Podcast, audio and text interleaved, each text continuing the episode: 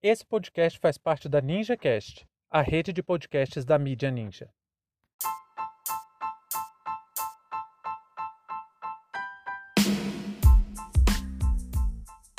Forças Armadas abandonam o governo.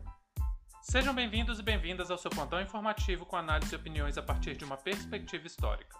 Eu sou Arnaldo de Castro, em conjunto com Brenda Salzman, e hoje é dia 30 de março de 2021. Para você ter acesso ao nosso conteúdo completo, visite nosso site historiaoralpodcast.com.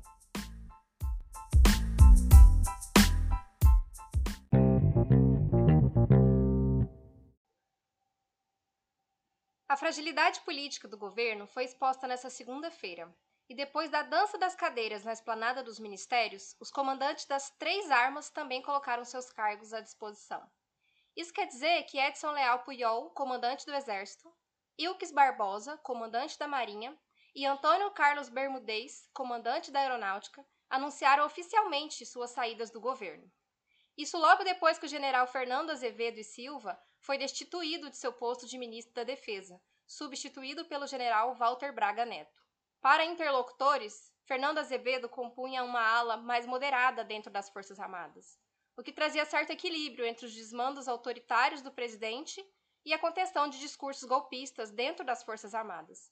Já Braga Neto é mais alinhado ao radicalismo da extrema-direita que agrada Bolsonaro. Jair tem manifestado sua intenção golpista a cada sintoma de desgaste do governo.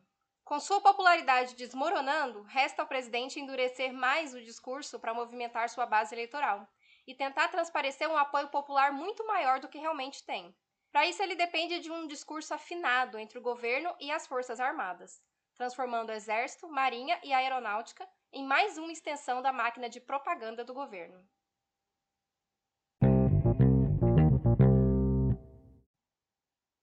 Hoje a gente recebeu muita pergunta de tudo que é lado sobre um possível golpe em curso no Brasil.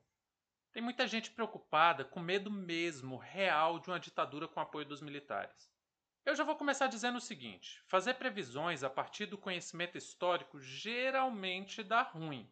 Mas a gente pode olhar sim para as experiências recentes para perceber o que está acontecendo. Então, tente responder essas perguntas para você mesmo. O que resta a Jair Bolsonaro? Como que ele conseguiu se eleger? Como que ele conseguiu ganhar adeptos? Todo mundo sabe a resposta. Ele radicalizou o discurso, investiu no ódio, na raiva, nos sentimentos mais impuros e vergonhosos incrustados na alma de muitas pessoas e construiu toda a sua imagem em cima de uma moralidade reacionária que usa o preconceito, o racismo, o machismo e o elitismo como fundamento das suas ideias. Ele conseguiu largo apoio porque muita gente no Brasil realmente pensa como ele. Outra parte caiu no conto da liberdade econômica, tanto que a gente cansa de ouvir: não, mas eu votei nele por causa do projeto econômico.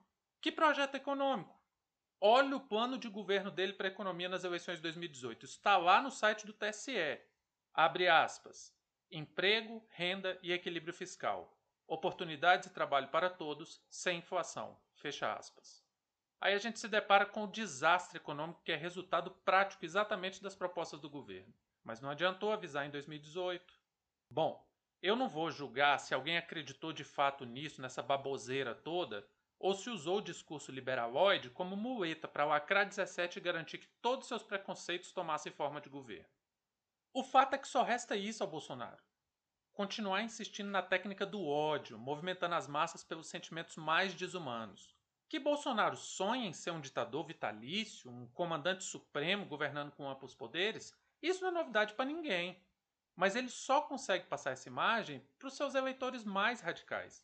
As Forças Armadas têm sim gente com esse nível de alinhamento, mas acreditem se puder, todas as armas são alinhadas radicalmente defensoras de um projeto de nação que eles criaram, uma comunidade brasileira imaginada que vai muito além do Bolsonaro.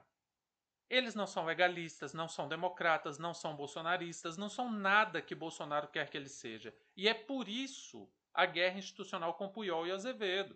Bolsonaro quer que o exército, principalmente o exército, se torne uma ferramenta de propaganda, porque se o exército começa a manifestar apoio institucional ao governo, vira algo parecido com o caso do Vilas Boas no julgamento do Lula.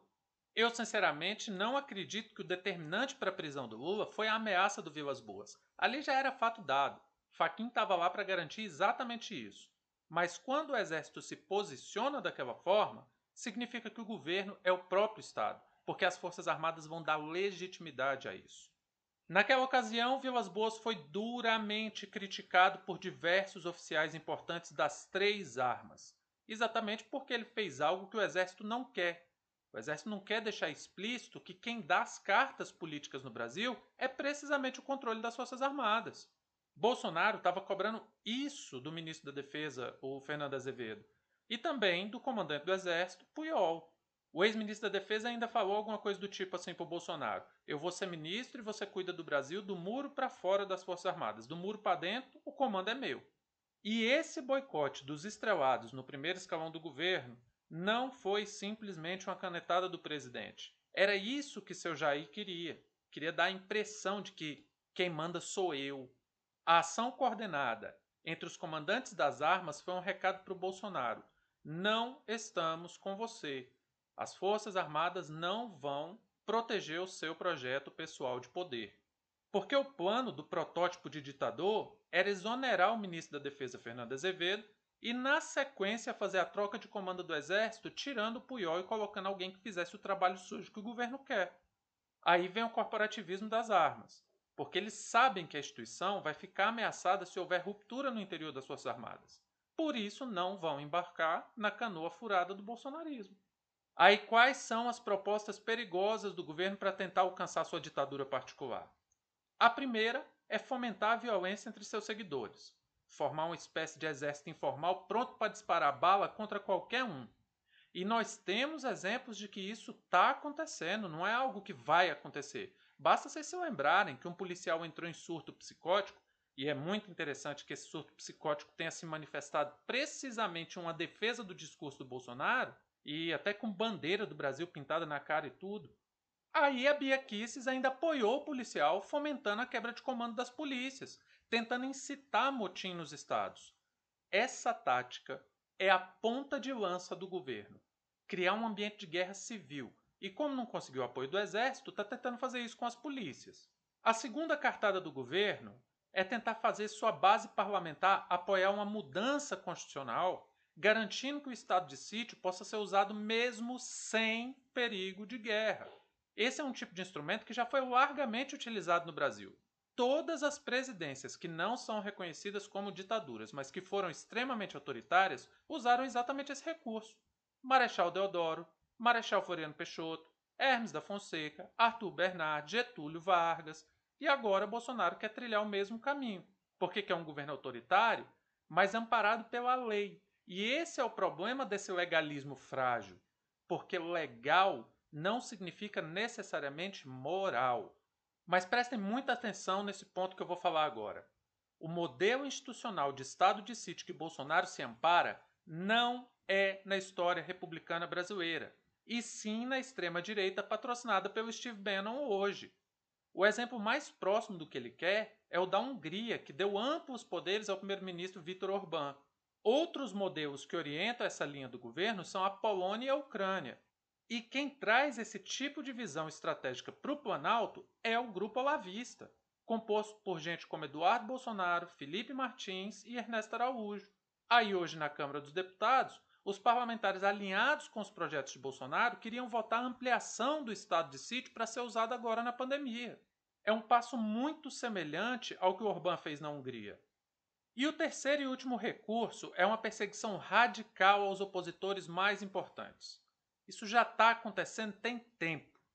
O mais grave desses episódios agora foi a prisão do Rodrigo Pilha, simplesmente porque ele se manifestou contra Bolsonaro na esplanada dos ministérios. Isso que vocês ouviram já temos caso de prisão política no Brasil. Então eu deixo uma última reflexão e já peço desculpas por ter me alongado mais nesse episódio. Vocês acham que vai acontecer, vai acontecer ditadura no Brasil? O que, que vocês querem ver acontecer para entender que nós não temos democracia? Agora, se você quer saber se eu acredito em uma ditadura militar, aí é outra história. Não. As Forças Armadas não vão embarcar em uma proposta dessa, porque não é uma aventura como a mídia coloca. não vão embarcar em uma aventura autoritária. É assim que os jornais põem, né? Eles não querem embarcar em um crime e perder o resto de credibilidade e dignidade que essas instituições ainda têm. Bolsonaro é um inepto que não consegue pensar com um espaço de tempo que vai mais longe do que 2022. No Exército, eles têm coesão institucional. Sabem que presidentes e generais morrem, mas a estrutura das Forças Armadas se pretende de longa duração e, para isso, precisam manter a estrutura interna. Caso embarquem em novos crimes contra os direitos humanos, talvez não consigam reverter a imagem com novas mentiras e manipulações, como fizeram com a experiência de 64. Outro ponto importante é que Bolsonaro não representa minimamente a política dos quartéis. Nada do que ele deseja para o Brasil encontra amparo no mais graduado pensamento militar. É o oposto. Ele bebe de algumas fontes mais radicais vindas principalmente da Escola Superior de Guerra, mas esse Frankenstein ideológico que é o governo não agrada nem mesmo alguns dos mais radicais, como o próprio Santos Cruz. Então, o perigo real não é o que vai acontecer vindo das Forças Armadas, mas sim o aprofundamento do que já está acontecendo pela ação do próprio governo. Que tudo que tem precisado é apenas da omissão e conivência dos poderes. E isso é coisa que já tem. Ele já conta com essa omissão e essa conivência. O que ele pode ficar esperando deitado e pode tirar o cavalinho da chuva que não vai conseguir é que os militares vão usar seu poder para garantir um governo que tem como único objetivo dar poder a um homem e seus filhos.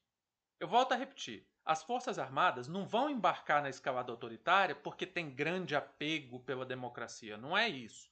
Mas sim porque o modelo de ditadura que o Bolsonaro quer não é a forma que os militares acreditam que precisa ser. E se fosse para fazer uma aposta, eu acho muito mais fácil acontecer uma ditadura vinda dos militares para conter o caos instalado por Bolsonaro do que em nome dele. Fim de papo.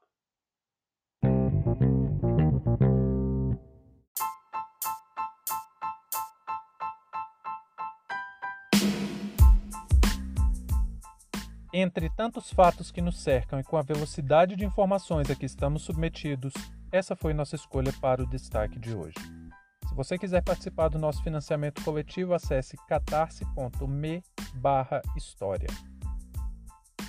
Muito obrigado a você por prestigiar nosso trabalho e até a próxima.